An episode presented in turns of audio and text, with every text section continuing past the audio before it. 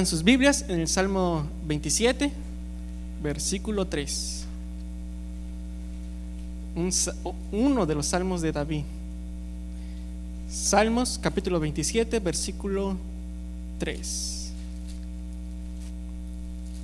Me dicen cuando lo tengan.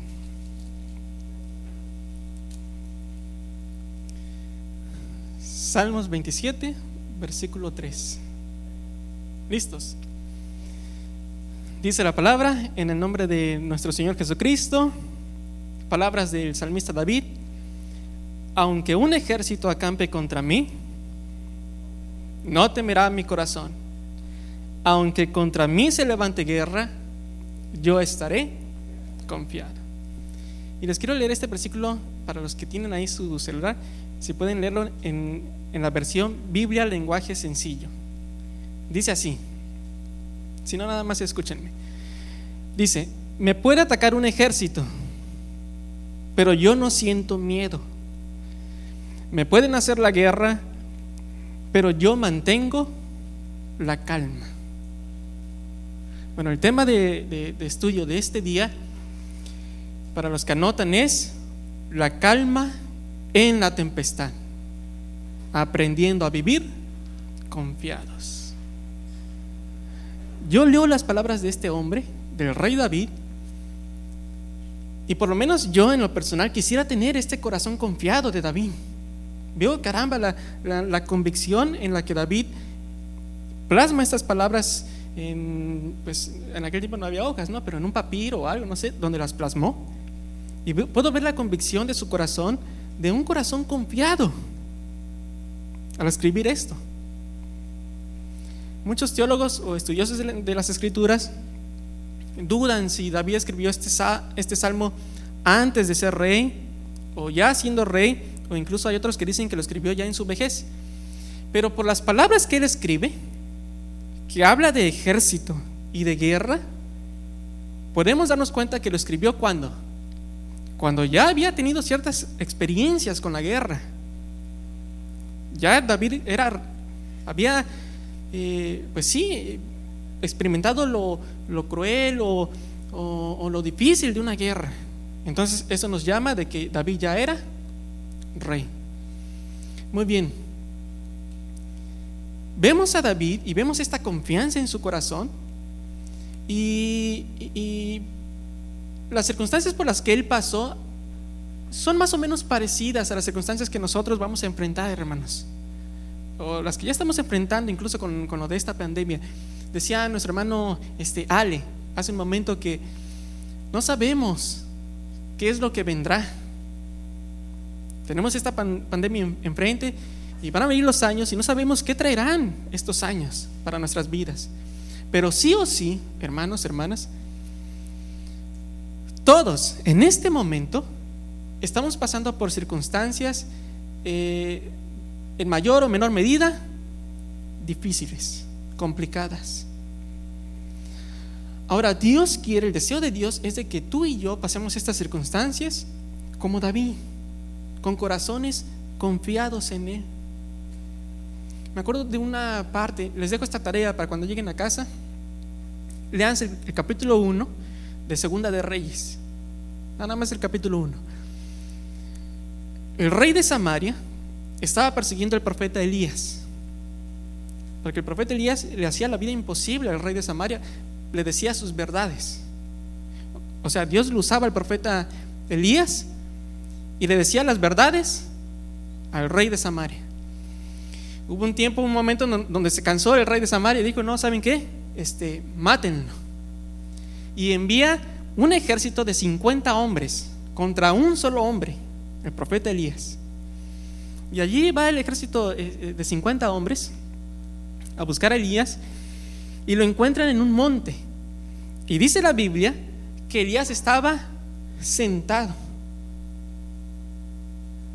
Llegó el ejército ahí con él. No, Elías, este, ven para acá, te, llama el rey de, de Samaria. Pero Elías, pues ya Dios le había revelado que lo querían matar. Y vemos a Elías y la Biblia revela y dice, y Elías estaba sentado en el monte. Y esa palabra sentado en el original hebreo significa quieto o estable. Allí estaba Elías. Yo imagino que él, pues, un ejército de 50 hombres, pues se ve. Uno ve a toda esa gente caminando hacia uno y yo me doy cuenta, no, estos cuates vienen contra mí. Bueno, cuando Elías ve esto, él sigue quieto. Y es cuando dice, eh, les dice al ejército o al capitán de ese ejército, le dice, mira, si Dios no está conmigo, ustedes me van a matar. Pero si Dios está conmigo, que descienda fuego del cielo y los consuma. Y desciende fuego del cielo y consume al ejército de los 50. El rey de Samaria se entera y dice, no, manden otro ejército de 50, mátenlo. Y va el ejército de los 50. Llega el capitán y lo mismo. Ve a Elías allí parado, quieto. Y le dice, oye Elías, ven para acá. El rey de Samaria te, te llama. Y Elías le vuelve a, a, recetar la misma fórmula a este capitán. Mira, este capitán, si Dios no está conmigo, mátenme. Pero si Dios está conmigo, que descienda fuego del cielo y los consuma. Desciende fuego del cielo y los consume a todos. El rey de Samaria se entera y envía a otro ejército de 50. Este hombre no entendía. Y va el ejército de 50 y este capitán le dice a Elías, lo veo otra vez quieto. Este capitán se humilla ante Elías y le dice, Elías, yo sé lo que tu Dios ha hecho con los dos anteriores ejércitos que han venido para capturarte, que tu Dios tenga misericordia de mí y que no muera ni yo ni mi gente. Desciende, por favor. Y Dios le dice a Elías, ahora sí, ve con él. Pero vemos esta quietud en la vida del profeta Elías, hermanos, que yo en lo personal envidio. Nosotros muchas veces dentro de un vaso de agua nos estamos ahogando. Yo veo la vida de estos hombres y digo, caramba, Dios, quiero ser como ellos. ¿Cómo, ¿Cómo es que ellos llegaron a ese punto en sus vidas? Ahora, hermanos, miren, no estoy diciendo que no tengamos miedo. ¿Qué es el miedo o el temor? Es un sentimiento que Dios ha puesto en ti y en mí, natural, ante las circunstancias desconocidas o ante lo sobrenatural o ante los problemas. Es normal sentir miedo. Pero se vuelve pecaminoso el asunto cuando permitimos que el miedo nos domine y que permitamos que el miedo comience a dirigirnos a tomar decisiones que no deberíamos de tomar. Nosotros vemos la pandemia, vemos la situación económica que se viene y comenzamos a desesperarnos. Si yo les preguntara, denme unos sinónimos de miedo, de temor, ¿Qué se viene a sus mentes? Desesperación. ¿Qué más? Angustia, aflicción, falta de paz. Y Dios no quiere eso ni para ti ni para mí. Dios quiere que tengamos corazones confiados. Ahora, si les pregunto, denme sinónimos de la palabra confiado, ¿qué se viene a sus mentes? Paz, estabilidad, firmeza, confianza. Es la manera en, que, en la que Dios quiere que su pueblo viva. Hermanos, miren, si nos ponemos a pensar, un cristiano debería ser el hombre más seguro sobre este mundo. Un cristiano debería ser el hombre más eh, que transmita confianza en medio de los problemas. Pero muchas veces nos comportamos igual que los incrédulos. Nos desesperamos y, pues, ¿cuál confianza? En lugar de transmitir seguridad, confianza, paz, transmitimos desesperación, angustia, eh, aflicción. Y no estamos honrando a Dios como hijos de Él. Les voy a contar este enigma. Y espero que juntos al final podamos resolver este enigma. Miren, una vez un viejo sabio eh, pues estaba enseñando a su discípulo. Y llegaron a un pueblo. Y eh, este viejo sabio le dijo a su discípulo, eh, joven, vas a aprender una de las lecciones más fundamentales en este lugar. Quiero que vayas y entres al pueblo, que recorras el pueblo, la ciudad. Yo te voy a esperar aquí. Recorre el pueblo y me, vas a decir qué es lo que viste, qué es lo que tus ojos contemplaron, lo que tú aprendiste o lo que te diste cuenta de ese pueblo. Ah, sí, le dice el joven, y como todo joven desesperado, enseguida va y le dice el viejo, no, espera, regresa. Ya regresa el joven. Toma esto y, le da una cuchara. Y ya el joven toma la cuchara. Y se mantiene la... Y derrama aceite sobre la cuchara. Vierte un poco de aceite en la cuchara. Le dice, vas a hacer lo que te dije, pero sin derramar el aceite de la cuchara. Y como todo joven eh, que asume retos, dijo, ah, está bien, yo voy. Y comienza ahí. En la primera ida, pues él comienza a ver, ¿no? Y ve los centros comerciales, comienza a ver a las personas, comienza a, pues a contemplar la manera en que vivía ese pueblo. Y de buenas a primeras, cuando se da cuenta, ya no tenía el aceite en la cuchara, tenía la cuchara pero sin el aceite. Entonces regresa con el viejo. Oye, se me cayó. Le dice el viejo, no te preocupes. ¿Quieres más? Sí. Ah, Le sirve otro poquito y va otra vez el joven. Pero ahora el joven piensa, dice, no, tengo que concentrarme en que el aceite no se caiga de mi cuchara. Y ahora va así, sin ver a su exterior. Va concentrado en su cuchara. Pero pasa un poco tiempo y de repente tropieza. Y no, la cuchara se le cae. Regresa con el viejo y le dice, eh, se me derramó otra vez. ¿Quieres más? Sí. Y le echa otro poquito. Y así en varias ocasiones. Al final de este mensaje, quiero que entendamos o que podamos resolver este misterio de cómo fue o cómo es que este joven puede mantener sus ojos en sus circunstancias y a la vez en su cuchara. O es como decir, tratar de mirar a la izquierda al mismo tiempo que mirar a la derecha. Humanamente es imposible. Pero vamos a estudiar lo que dice Dios con respecto a esta, a esta situación que también atañe a nuestras vidas. Muy bien, la pregunta que vamos a responder en este estudio es, ¿de qué manera llegó David a tener tal grado de confianza en su corazón? Y en el mismo Salmo 27, David nos da la respuesta versículo 1. Desde el versículo 1 David comienza a mostrarnos cómo fue que él aprendió a vivir en confianza. Dice así, Jehová es mi luz y mi salvación. ¿De quién temeré? Jehová es la fortaleza de mi vida. ¿De quién he de atemorizarme? Y nos damos cuenta que en este versículo, hermanos, por lo menos, o mejor dicho, David nos muestra tres cosas fundamentales que él tuvo que hacer para poder decirle en el versículo 3, aunque un ejército se levante contra mí, no temerá mi corazón. Aunque contra mí se levante guerra, yo estaré confiado. En primer lugar, David aprendió que si él quería tener un corazón seguro, en paz, estable, firme, aún en medio de las circunstancias difíciles, Dios tenía que ser su luz.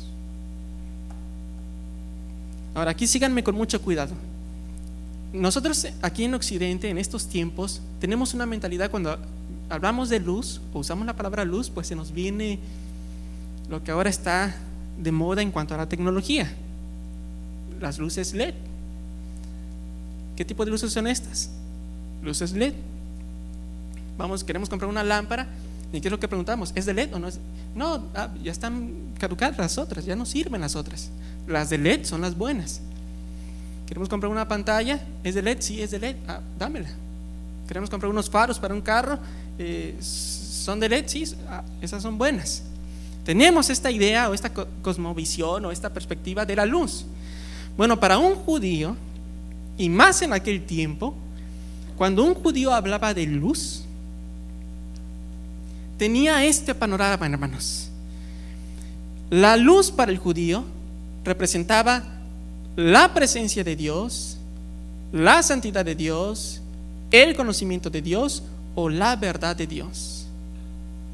Por eso el salmista escribe en el Salmo 36, vayan adelantito ahí conmigo, Salmo 36, versículo 9. El mismo David escribe, porque contigo está el manantial de la vida. En tu luz veremos la luz.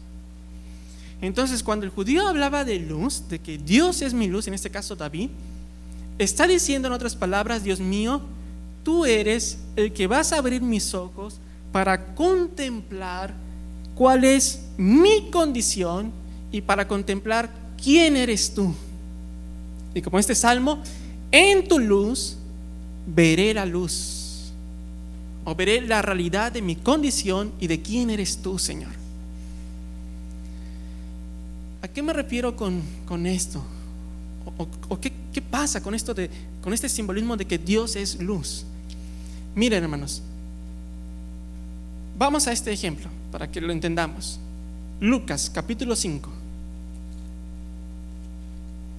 Y es lo primero que tenemos que entender nosotros si queremos vivir. Lucas capítulo 5, del versículo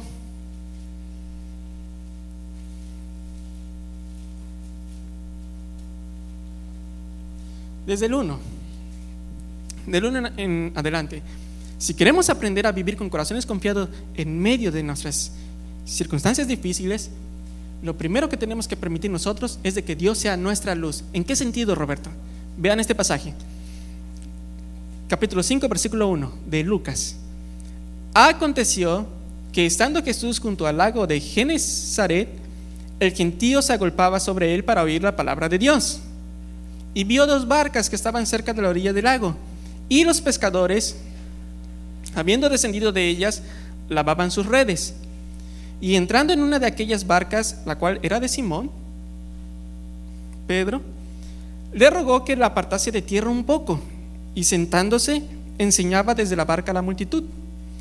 Cuando terminó de hablar, dijo a Simón, Jesús, Jesús le dijo a, Simón, boga mar adentro y echen sus redes para pescar.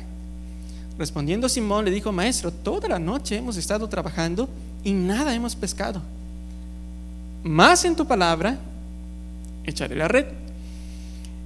Y habiéndolo hecho, encerraron gran cantidad de peces y su red se rompía.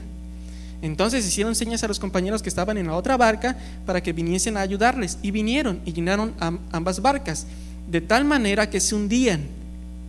Versículo 8.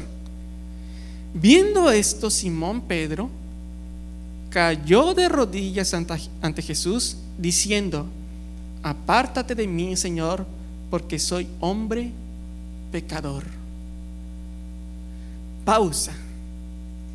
Jesús no le, no le reveló pecados ocultos a, a Pedro.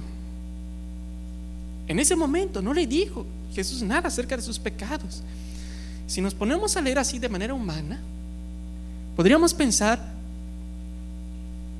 que Pedro se volvió loco, como que no va, o sea, estamos hablando de peces. No echa tus redes y pues sacaron muchos peces.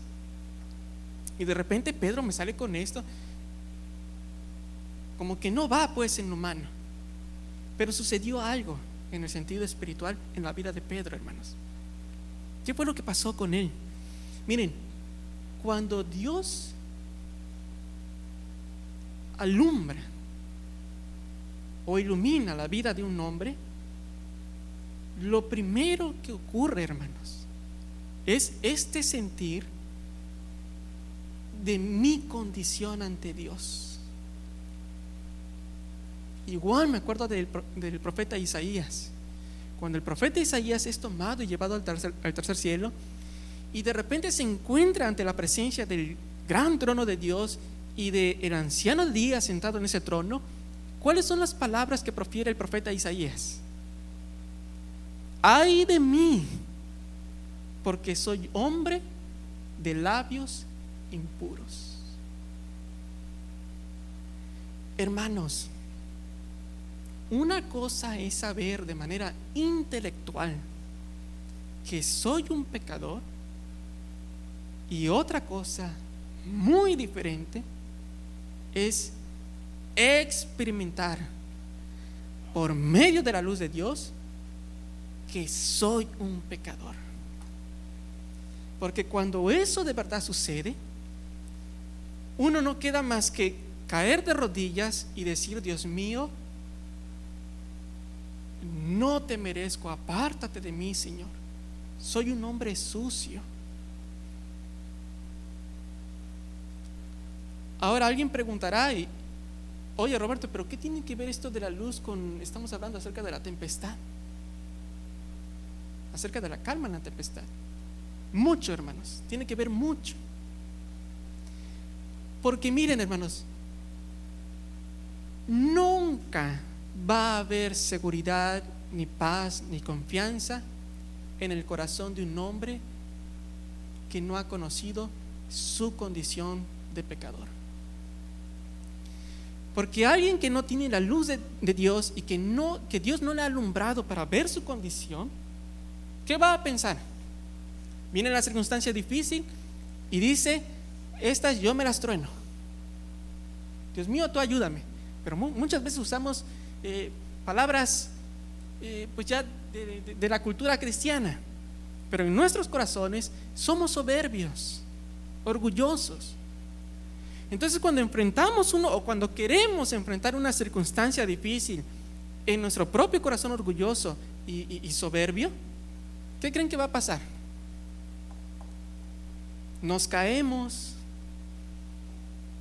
no aguantamos la presión de la circunstancia y comienzo a desesperarme, pierdo la paz, el gozo, eh, comienzo a angustiarme, a afligirme. Porque yo pensaba, a lo mejor no lo dije, hermanos, pero en mi corazón estaba el, Dios mío, tú ayúdame, pero yo puedo enfrentar la situación. Entonces, cuando comenzamos a acercarnos y decimos como el salmista David, Dios mío, yo quiero que tú seas mi luz, estamos diciendo en otras palabras, Dios mío, muéstrame quién soy yo. Y muchas veces, hermanos,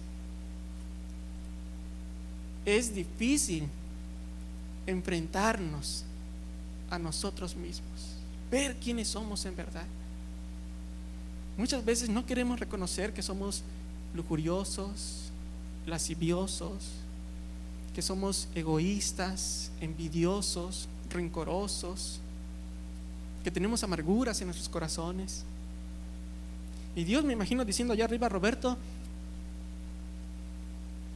mientras tú creas y pienses que estás bien delante de mí, cualquier circunstancia que venga a tu vida te va a terminar derribando.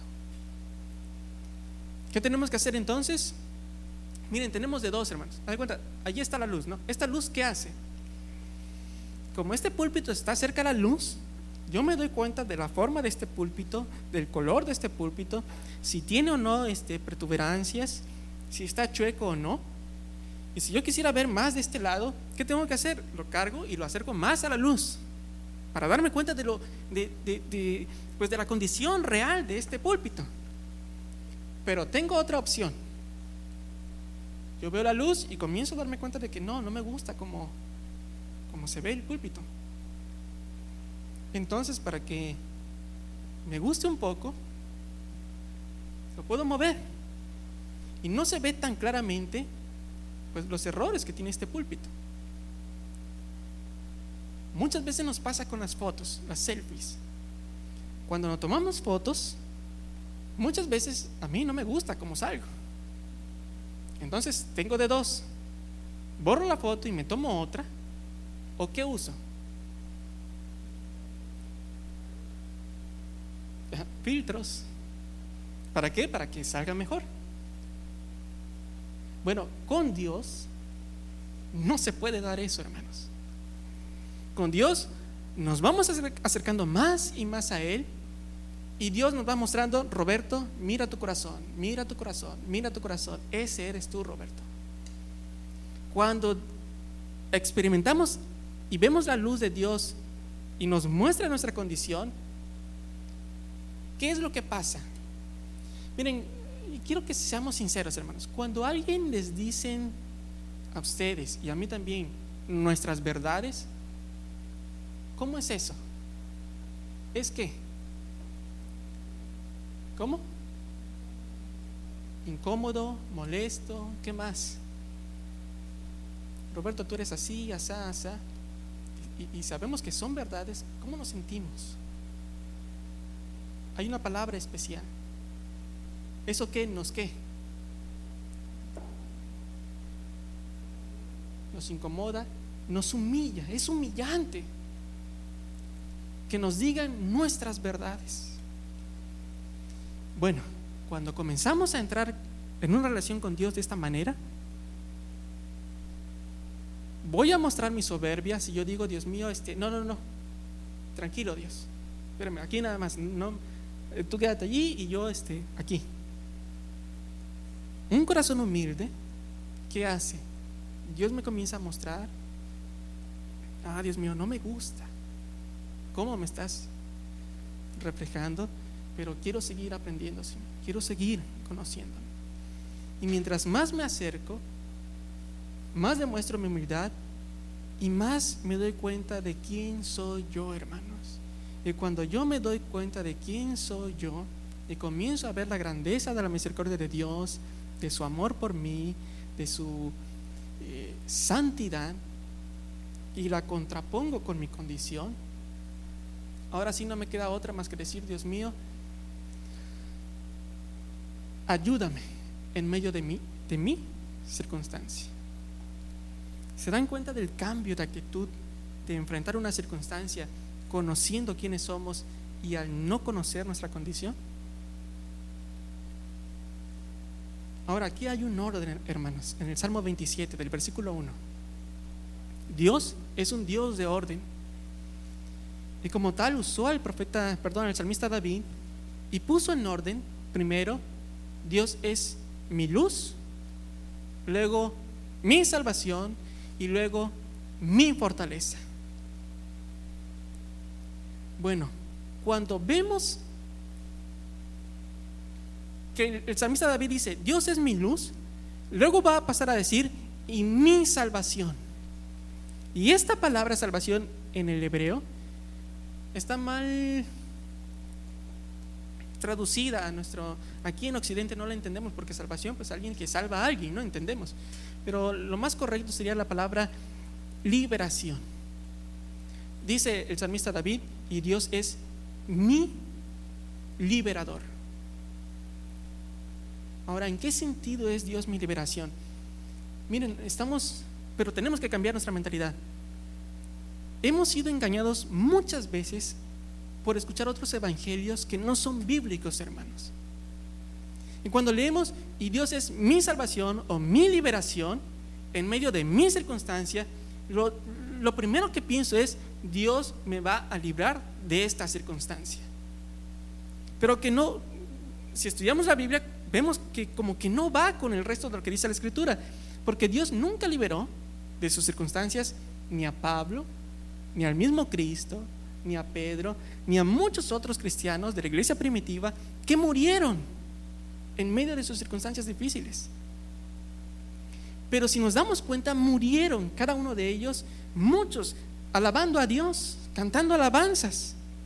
Y vemos esta confianza en el corazón de estos hermanos nuestros.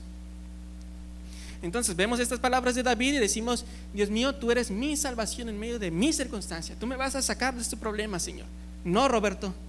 ¿Eh? Pero si tú lo dices aquí, Señor, no estoy hablando de esa liberación, Roberto. No te voy a quitar el problema en el que te encuentres. Pero ¿por qué, Señor? Porque antes quiero lograr algo en tu vida. Hermanos, Dios está muchísimo más interesado en tu vida espiritual que en tu vida física, que en tus circunstancias externas. Entonces, cuando el salmista habla de liberación, ¿a qué se refiere? Salmos, capítulo 32. El, mismo salmista David escribiendo este salmo.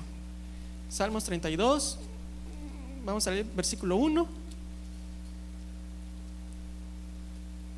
Dice así,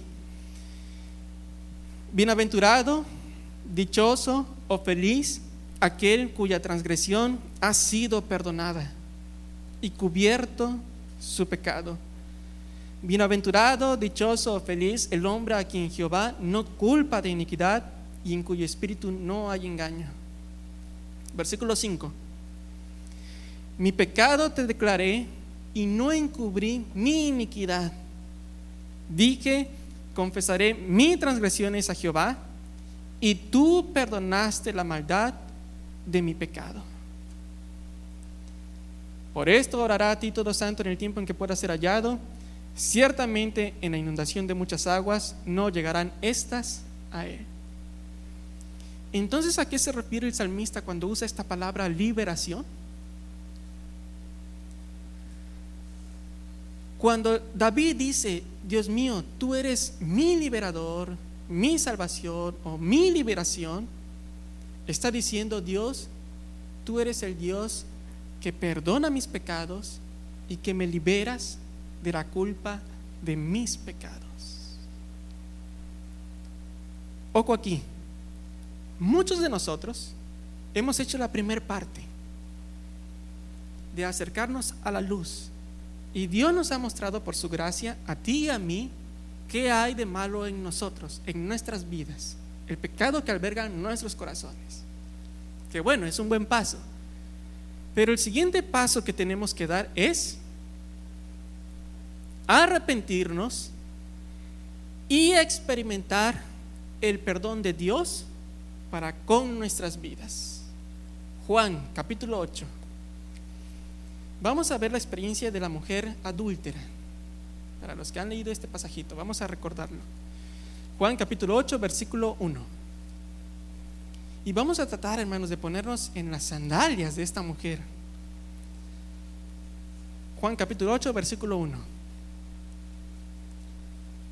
Vean lo que pasa con esta mujer. ¿eh? Cada uno se fue a su casa y Jesús se fue al monte de los olivos y por la mañana volvió al templo y todo el pueblo vino a él. Y sentado él les enseñaba. Entonces los escribas y los fariseos le trajeron una mujer sorprendida en adulterio.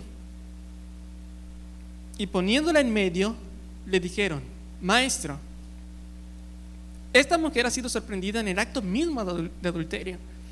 Y en la ley nos mandó Moisés apedrear a tales mujeres. Tú pues, ¿qué dices? Mas esto decían tentándole para poder acusarle. Pero Jesús, inclinado hacia el suelo, escribía en tierra con el dedo. Y como, insistiera en y como insistieran en preguntarle, se enderezó y les dijo, el que de ustedes esté sin pecado, sea el primero en arrojar la piedra contra ella. E inclinándose de nuevo hacia el, hacia el suelo, siguió escribiendo en tierra. Pero ellos, al oír esto, acusados por su conciencia, salían uno a uno, comenzando desde los más viejos hasta los postreros, y quedó solo Jesús y la mujer que estaba en medio.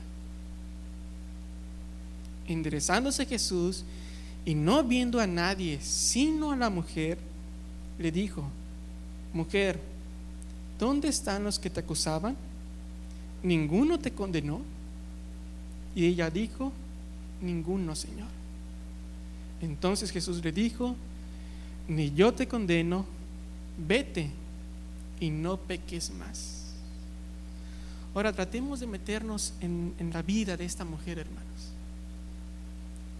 Había pecado en adulterio. No solo eso, sino que se ve avergonzada al ser descubierta y al ser expuesta en público y delante del Mesías. Tratemos de ponernos allí en sus sandalias. Tratemos de imaginar las cargas, la vida de su pasado, eh, la angustia que ella sentía de, sentirse sucia, de sentirse eh, pues en las cadenas de sus pecados, esclavizada a sus pecados, de haber a lo mejor fracasado en su familia, de haber hecho mucho daño a causa de su pecado. Y ella está allí delante de Jesús, el Hijo de Dios. Y de repente la acusan los escribas y fariseos que se supone que eran los maestros de la ley en ese tiempo y la condenan. Y ella sabía perfectamente bien que tenía que morir. La ley lo, demandaba. Pero cuando Jesús le dice a esta mujer, eh, yo me imagino diciéndome a mí, Cristo, Roberto, ni yo te condeno, vete y no peques más. Y yo podría preguntarle a Jesús, Jesús, pero he hecho mucho daño. Roberto, ni yo te condeno. Pero Señor, tú sabes lo que he hecho, la, manera en que le he faltado el respeto a mis padres en muchas ocasiones. Roberto, ni yo te condeno. Pero Señor, eh, he mirado a tantas mujeres con lujuria, con lascivia. Señor, tú sabes lo que hay en mi corazón. Roberto, ni yo te condeno. Pero Señor, engañé a mi esposo, a mi esposa, eh, le falté a mis hijos, no estuve cuando más me necesitaban. Fui egoísta, Señor. Roberto, ni yo te condeno. Vete y no peques más. Hermanos, lo mismo que en el punto pasado. Una cosa es decir, Dios me ha perdonado intelectualmente, porque lo hemos leído muchas veces en la Biblia, incluso lo hemos cantado, pero una cosa muy diferente es experimentar esta liberación por la gracia de Dios de las cadenas de los pecados en la que nos encontrábamos. La mujer adúltera a partir de ese momento fue una discípula de Cristo. ¿A qué vamos con esto, hermanos? Nunca habrá paz, ni seguridad, ni confianza en el corazón de una persona mientras siga albergando pecados en su vida. Dice la Biblia, no hay paz para el malvado. Dice en Proverbios, el impío o el pecador huye sin que nadie lo persiga. Ante cualquier circunstancia, está desesperado, va de aquí para allá. Dice también Santiago que el hombre de doble ánimo es inconstante en todos sus caminos.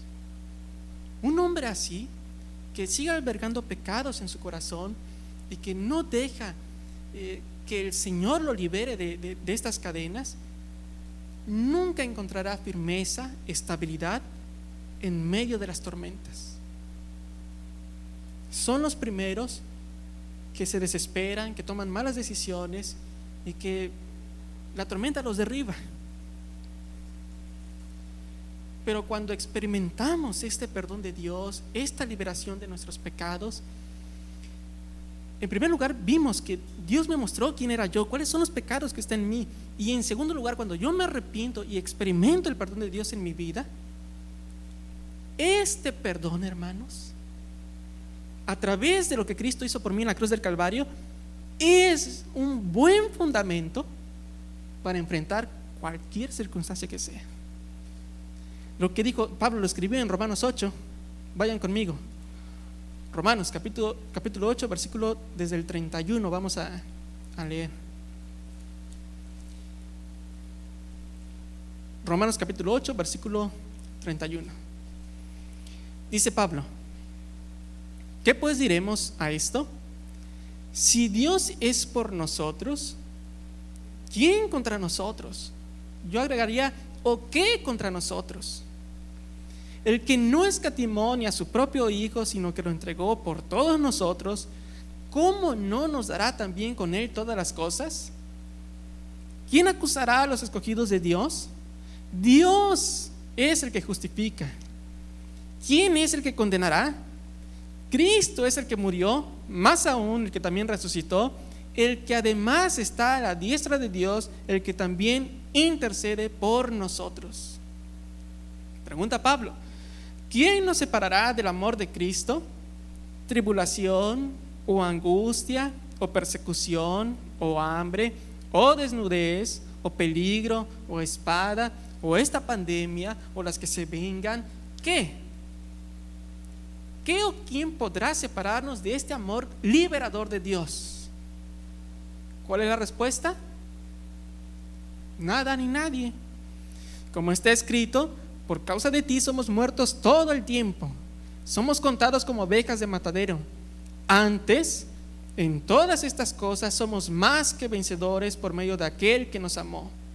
Por lo cual, dice Pablo, estoy seguro de que ni la muerte, ni la vida, ni ángeles, ni principados, ni potestades, ni lo presente, ni lo porvenir, ni lo alto, ni lo profundo, ni ninguna otra cosa creada nos podrá separar jamás del amor de Dios que es en Cristo Jesús, Señor nuestro.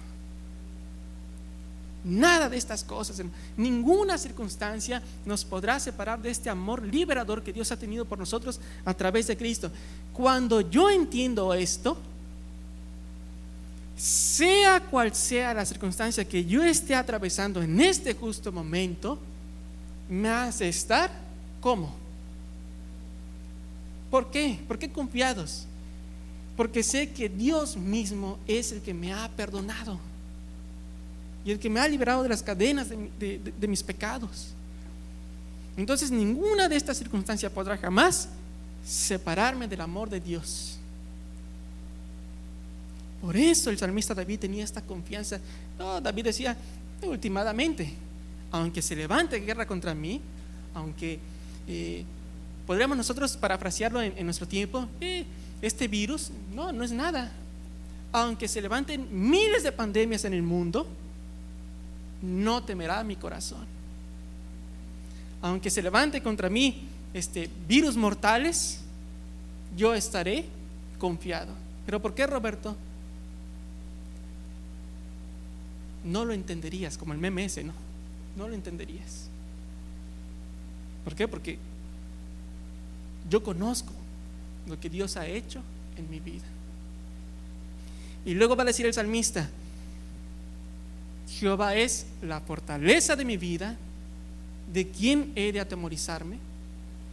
Ojo con, los, con el orden. Una vez que he experimentado este amor perdonador de Dios, liberador de Dios, el salmista aprendió a vivir o a tener un estilo de vida refugiándose en Dios. Cuando hablamos de fortalezas, pues en ese tiempo acuérdense que había ciudades con fortalezas, pues no vamos muy lejos, el pueblo o la ciudad de Jericó tenía muros, una muralla de no sé cuántos metros de ancho. Entonces eran ciudades eh, que nada ni nadie podría atravesarlos humanamente. El pueblo judío en humano nunca hubiera podido conquistar Jericó, si no fue por la ayuda de Dios. Pero humanamente nunca hubiera podido eh, conquistarlo.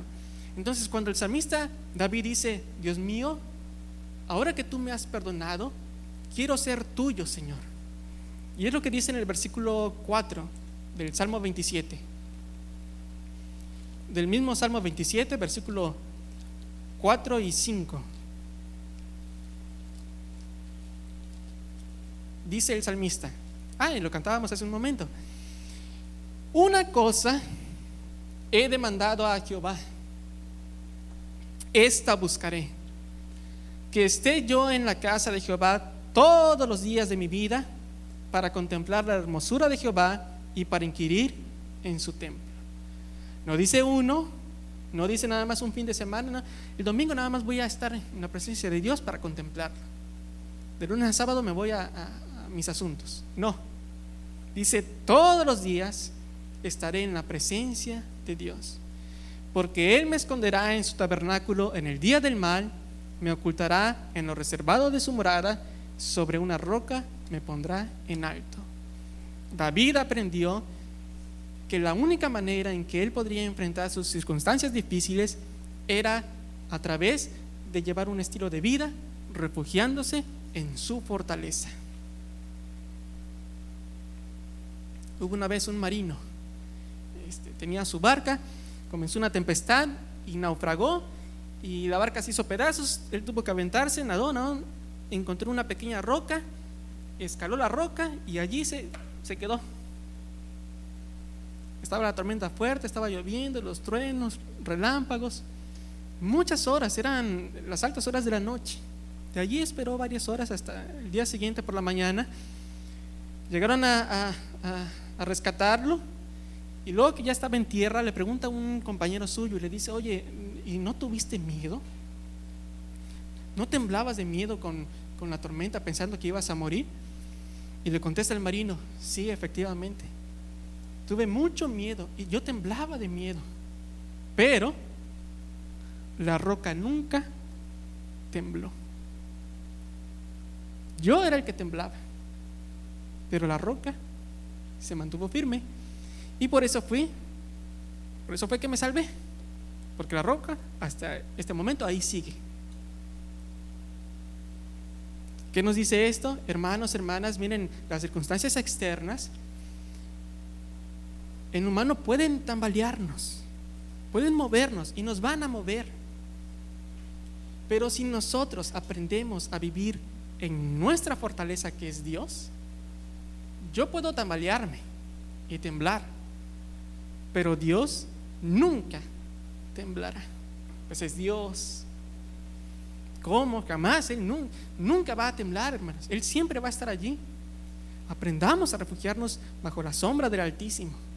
Y allí estaremos seguros, hermanos.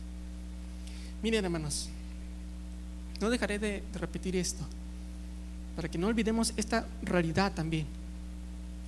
Dice la Biblia que el mundo está bajo la potestad del príncipe de este mundo.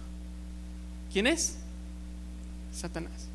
Bueno, Satanás muy seguramente tiene sus estrategias para estar para querer destruir a, la iglesia de Cristo.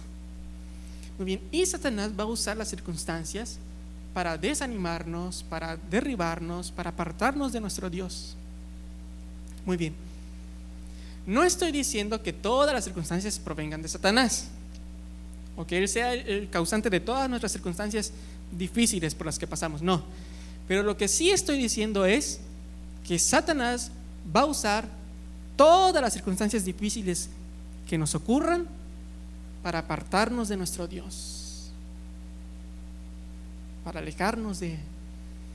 Entonces tenemos que ser conscientes de que, Dios mío, si las circunstancias son difíciles, humanamente no puedo sobrellevarlas.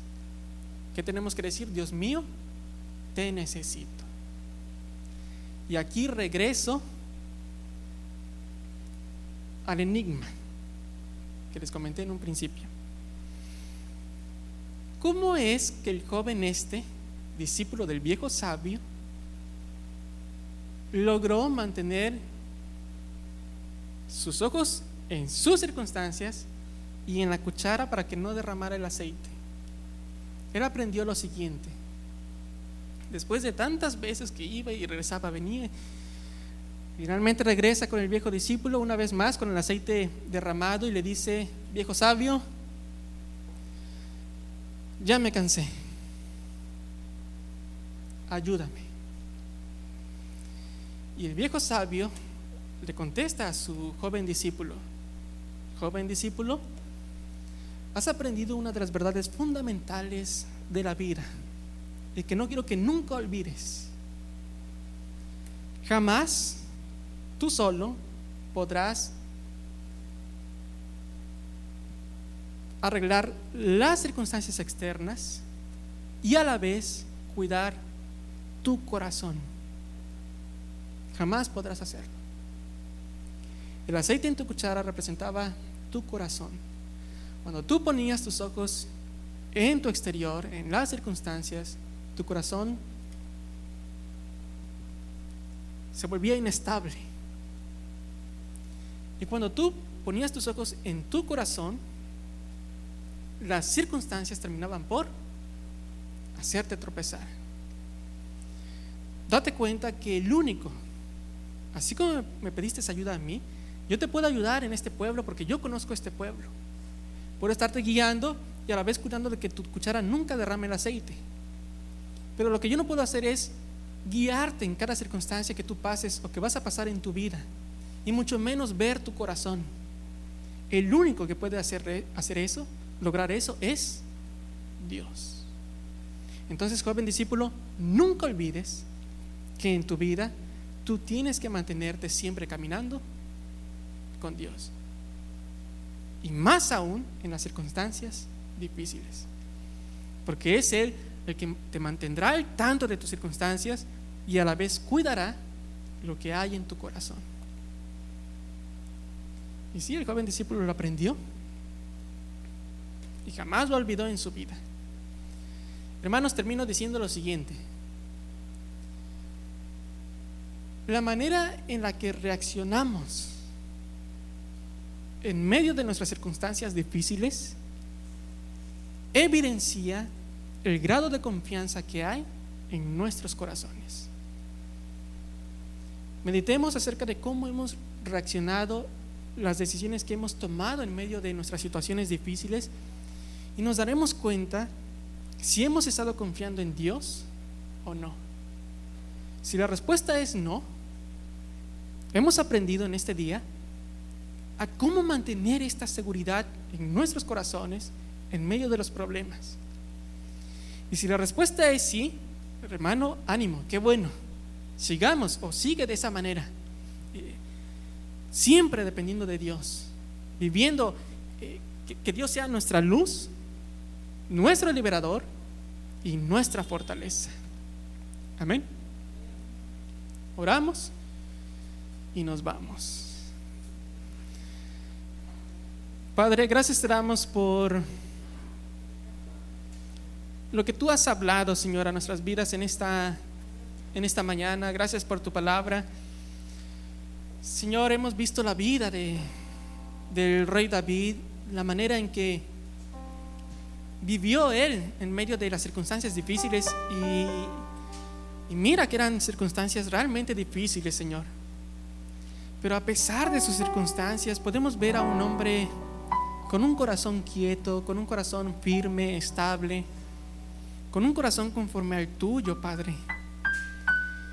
Señor, que cada uno de nosotros que estamos aquí presentes podamos llegar a tener este corazón confiado, seguro, estable, con paz, Señor. Aún en medio de lo que estamos pasando, cada uno de nosotros, Padre, tú conoces lo que estamos pasando, mis hermanos, sus familias, yo y mi familia. Pero Señor, queremos encontrar esta paz en ti Vivir confiados que aún a pesar de lo difícil que pueda ser por lo que estemos atravesando, tú estás con nosotros, Señor. Queremos, igual que el salmista David, que tú seas nuestra luz, el que nos estés mostrando quiénes somos nosotros y quién eres tú, Señor. Para que entonces podamos arrepentirnos de estas cosas que albergamos en nuestros corazones y que experimentemos, Señor, de manera personal e íntima tu perdón, tu liberación. Y que entonces podamos vivir en tu presencia, Señor, el día de hoy y por el resto de nuestras vidas. Señor, que descansemos en ti, que nuestros corazones puedan estar en paz en medio de las más difíciles tormentas que, que se avecinen sobre nuestras vidas.